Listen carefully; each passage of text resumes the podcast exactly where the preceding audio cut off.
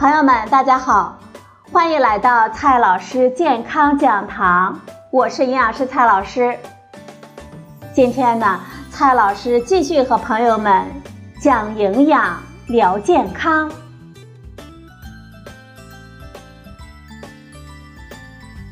今天我们聊的话题是减肥的问题。俗话说呀，三月不减肥。四月、五月、六月、七月徒伤悲呀！肥胖不仅影响健康，对于绝大多数的女生来说，最大的问题呢是影响穿衣服好看的程度。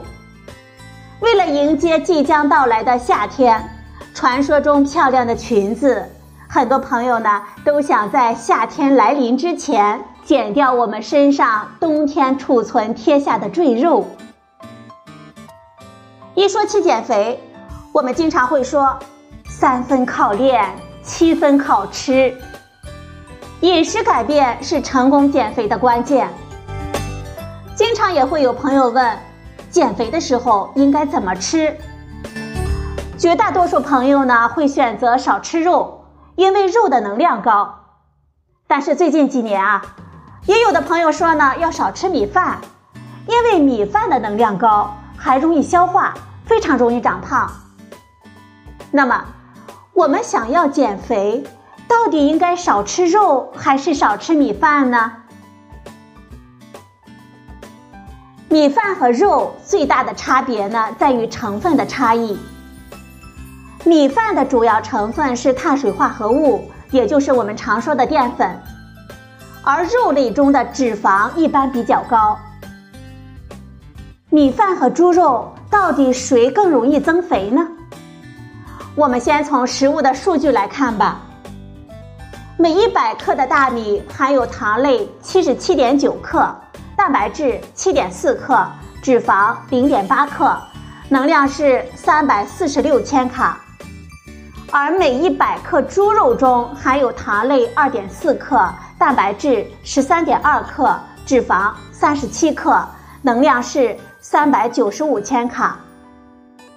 从以上的数据我们可以看出，同等重量的大米和猪肉能量相差不大，肉的能量呢要稍微高一些，所以很多朋友认为吃肉更增肥。不过，人体吃食物、消化食物获得能量的同时，也需要消耗一部分的能量，这就是食物的热效应。一般来说，糖类的食物热效应是其提供的总能量的百分之六，脂类的食物热效应应该是百分之四，而蛋白质的食物热效应则高达百分之三十。所以，咱们吃猪肉的时候要花更多的能量来消化它。考虑到猪肉的热效应比淀粉更高，同样重量。大米能够提供的热量比猪肉更高一点。从这个角度来说，米饭其实可能更容易增肥。然而，我们人体是否增肥，主要还是看能量总量增加多少。我们每天呢吃那么多的食物，实在很难说谁对增肥的贡献更大一些。但是，我们每天要是吃同样能量的淀粉和猪肉，可能米饭对增肥的贡献更大一些。反之，如果我们每天吃一样重的大米或者是猪肉，那么猪肉的贡献就更大一些。问题来了，减肥当中到底是应该少吃肉还是少吃米饭呢？一般人的心中，可能觉得减肥应该少吃肉，其实呢，并没有很大的区别。最近，斯坦福大学的研究人员就做了一个研究，结果发现，不论是少吃肉还是少吃米饭，他们对于减肥并没有很大的区别。研究人员在二零一三年到二零一五年期间，对六百零九例随机分配到。健康低脂或者是健康低碳水化合物饮食干预组的超重或者是肥胖成年人进行了随访的分析。参与者呢，受教育程度比较高，而且能够负担高质量的食物。参与者的年龄介于十八岁到五十岁，平均年龄呢四十岁。参与者的体质指数介于二十八到四十，百分之五十七的参与者为女性。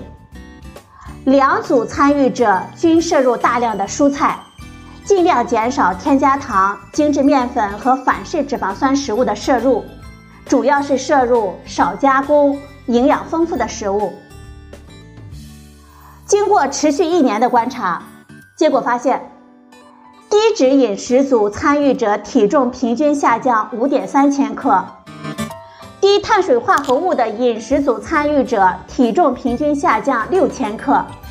因此，我们从数据来看，这两组饮食的人群当中，体重下降的量有一些差异，但是呢，并没有显著性的差异。也就是说，我们想要减肥。不论你是少吃肉还是少吃米饭，其实呢效果是差不多的，并没有很大的影响。